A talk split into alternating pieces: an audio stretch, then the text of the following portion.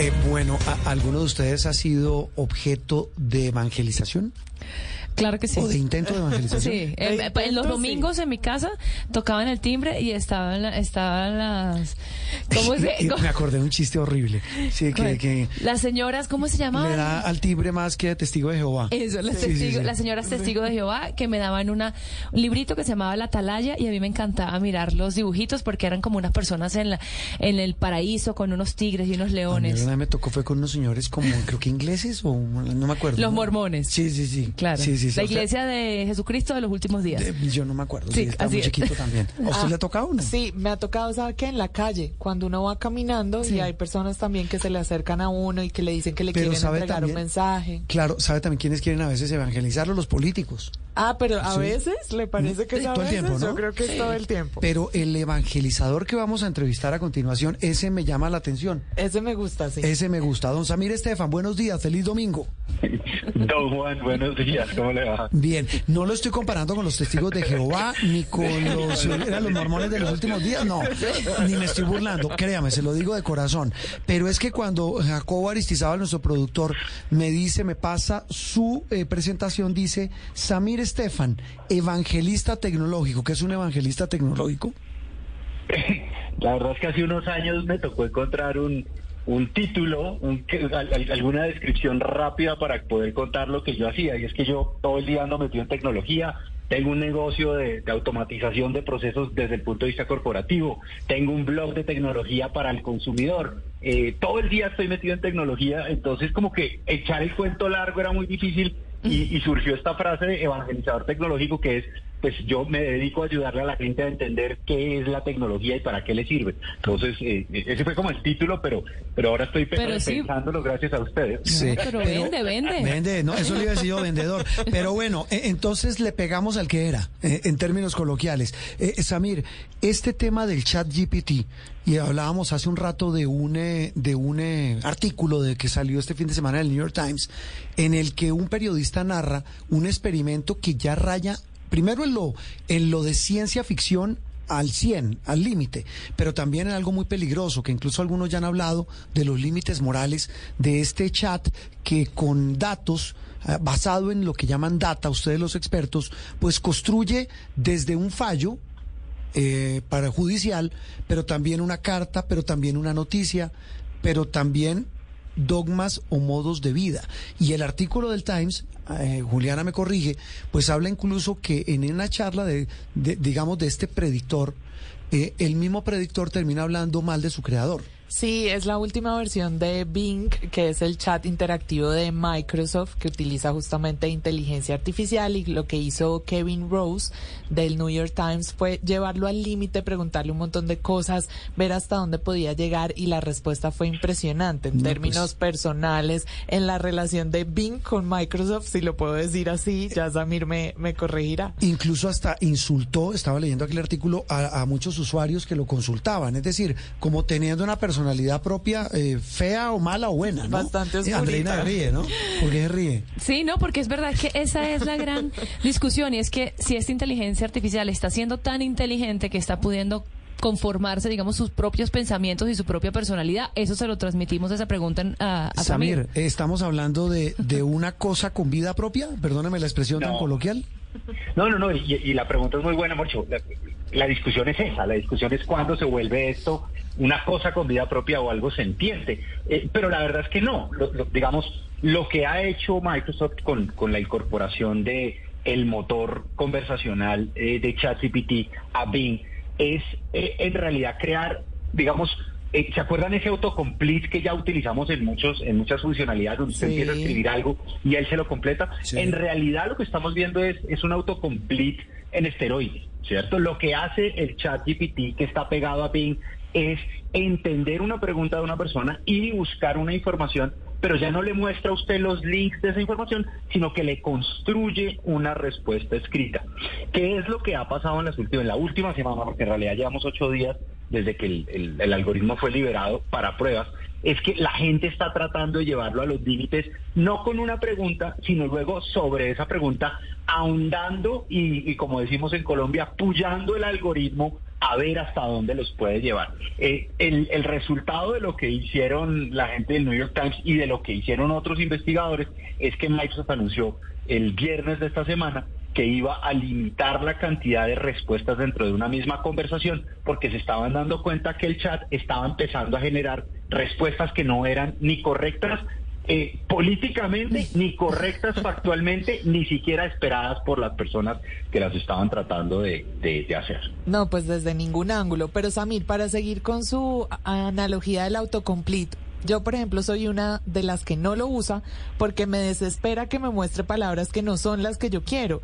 Y a veces digo, no, pues se cree más inteligente de la cuenta porque no es realmente lo que yo quiero escribir. Pero usted porque está peleando con el chat. Usted ya está peleando con el chat.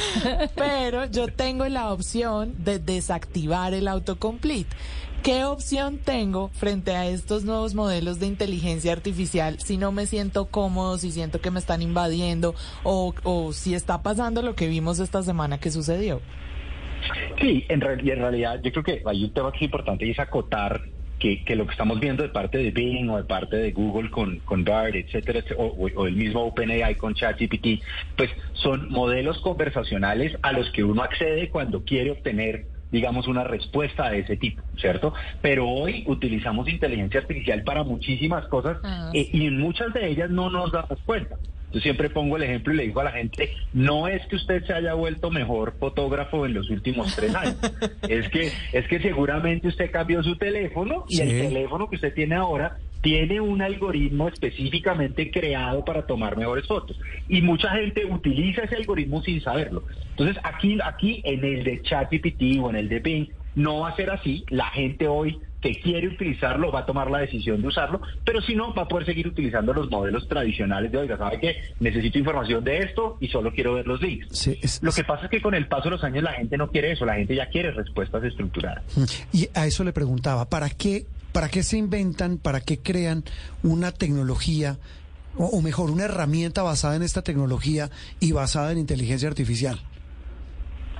Eh, yo creo que este corresponde a una de las muchas ramas que estamos viendo de implementación de inteligencia artificial en el mundo. Hmm. Y este tiene una razón interesante y es que si ustedes se ponen a pensar en lo que ha sido el mercado de la búsqueda, ¿cierto? Del search, él ha venido evolucionando de una manera muy lenta, pero muy asociada a lo que la gente espera. Primero, uno entraba a buscar como tratando de encontrar algo en Internet. Después vino el tema del contexto, no era lo mismo preguntar clínica cerca de mí si yo estaba en Ipiales o si yo estaba en Barranquilla. Entonces, los buscadores empezaron a decir, oiga, necesito el contexto, ¿cierto? Y hoy en día la gente no solo quiere el contexto, sino que quiere poder tener una, no, no solo quiere el link de esa clínica, sino que si yo quiero eh, viajar a México, eh, yo le puedo preguntar al algoritmo, oiga, quisiera que me ayude a montar una, un plan de visita y de turismo para la Ciudad de México para tres días en abril. ¿sí? Y lo que hace hoy el algoritmo es tomar esa información que hoy está digamos, dispersa en diferentes páginas, en diferentes fuentes y construir una respuesta que parece muy inteligente, pero que al final del día no es más que la conjunción de diferentes fuentes eh, montadas en un párrafo que parece muy bien escrito.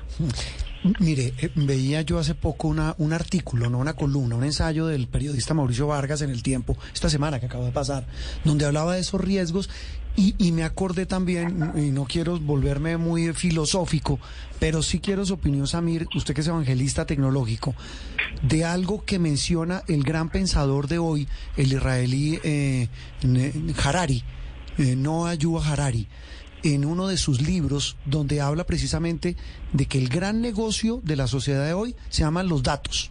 El que tiene datos, entonces usted, por ejemplo, eh, por eso usted sí tiene una cuenta de Instagram o de cualquier red social, usted dice, ¿por qué a mí me llegan, en el caso mío, eh, ofertas de libros? por decirlo de alguna manera. Seguramente tienen algún dato donde ven la predicción de que yo busco información de libros, o de tenis, o de cualquier cosa. Digamos, eso no es nuevo, pero Harari llama la atención en el libro y él, adelantándose a este tema de la inteligencia artificial, habla del dilema moral. Incluso él dice, y quiero su respuesta si cree que podemos llegar a eso, que habrá carros que se manejen solos, que la inteligencia artificial coja un Waze, Estamos programe, en eso, exactamente, E inclusive decía Harari que el dilema moral es que ese computador con esa inteligencia artificial puede llegar un momento a decir, ¿sabe qué? Yo, ah, se me acaba de atravesar un peatón. Pues yo lo atropello porque hay un seguro que paga. No, lo dice. Harari, Harari en realidad está basado en un teorema hace muchos años. Sí, eh, sí. Y, en un, y, en un, y además en un ejercicio que se ha venido haciendo durante los últimos años, digamos, con el advenimiento de los vehículos autónomos, eh, precisamente de eso. Pero la pregunta que se hace siempre es, usted sale de una curva y encuentra una persona Sí. mayor parada en la mitad de la calle y el carro tiene que definir atropello a la persona mayor o más bien eh, giro hacia la izquierda donde hay tres jóvenes sentados en una banca. Sí. ¿cierto? Lo interesante de ese tema moral es que la moralidad depende mucho de la cultura. Si usted le pregunta a los japoneses esta pregunta, los japoneses dicen que el carro voltea a la izquierda y atropella a los jóvenes. Si usted le pregunta a los norteamericanos, los norteamericanos dicen que el vehículo atropella al anciano. ¿Sí? Entonces, cuando estamos hablando de los dilemas que nos rodean alrededor del tema de, la inteligencia artificial y empezamos a hablar, por ejemplo, de qué es moral o qué debería ser legal o cómo lo, lo reglamentamos, vamos a caer en una discusión muy compleja porque los valores de las diferentes sociedades son diferentes y por ende lo que para unos es moralmente aceptable, para otros pueda que no. ¿sí? Entonces la pregunta es cómo regulo yo un vehículo autónomo, ¿cierto? Que puede estar conduciendo en, en Madrid o puede estar conduciendo en Sri Lanka o puede estar conduciendo en San Francisco o puede estar conduciendo en Bogotá, donde las expectativas, digamos, morales eh, de, de esa decisión que tiene que tomar seguramente son diferentes porque la cultura es diferente. Uf, qué complejo. Samir, eh, bueno, ya hablamos de, de la inteligencia artificial en, el, en la industria automotriz, también en, este, en esta cuestión de los chats, pero lo cierto es que la aplicación de la inteligencia artificial está en una gama infinita de, de posibilidades y, y que estamos viendo ya hay algunas que, que, se tienen, que se van a aplicar, por ejemplo, en la medicina y cosas sumamente interesantes. Para usted, eh, que es un, un geek en estos temas, eh, ¿cuál es la, la aplicación de la inteligencia artificial que se le hace más interesante en la modernidad? Y yo creo que al final eh, lo más interesante es que vamos a terminar viendo implementaciones de, de inteligencia artificial en todo. Sí. ¿sí? Eh, hoy lo vemos, por ejemplo, en detección de cáncer. ¿sí? Eh, el poder detectar cáncer de manera temprana eh, aumenta exponencialmente la posibilidad de que la persona se salve. ¿sí? Y eso tiene unos cambios radicales al, al modelo al modelo de prestación de salud. Eh, pero así como tenemos esa tenemos otras tan sencillas que le cambian la vida a la gente. Y, y ustedes ahorita mencionaban por ejemplo eh, cuando uno sale pues ustedes saben dónde viven y ustedes saben dónde queda su trabajo y ustedes saben cuál es el camino. Y sin embargo seguramente todos los días cuando salen de la emisora lo primero que hacen es prender Waze para decir oiga hoy por dónde me voy cierto Sí. ¿por qué? porque nos mejora la calidad de vida. Y eso lo vamos a ver digamos across the board en, en- en todas las en todas las, las facetas que hoy manejamos. Lo más interesante es que las que hemos visto hasta ahora son muy especializadas, detección del cáncer, ¿listo? Ahorro energético. Pero cuando empezamos a ver este tipo de algoritmos golpear al ciudadano del común, al estudiante que puede escribir un mejor ensayo, eh, al periodista que puede ayudarse para construir un mejor libro o un mejor artículo, al, ¿sí me entienden? Cuando, Sí, claro. cuando empezamos Ah, a ah, ver lo- esas implementaciones a Claro. más personas, ahí es donde creo que vamos a ver un impacto real Sí. de lo que nos puede ofrecer la inteligencia artificial, para bien o para mal. Eh, María Paula, por ejemplo. ¿Usted sabe de quién le hablo? Sí. eh, Esa es mi amiga ya. Sí, María Paula, la que la que le contesta a uno los chats en, eh, en la prepagada, en, la, En Colsanitas. en Colsanitas, y ella le da la cita, le pregunta cómo Yo está. sí estaba perdida. Y les voy a ser honesto, yo pasé mucho tiempo pensando que María Paula era real.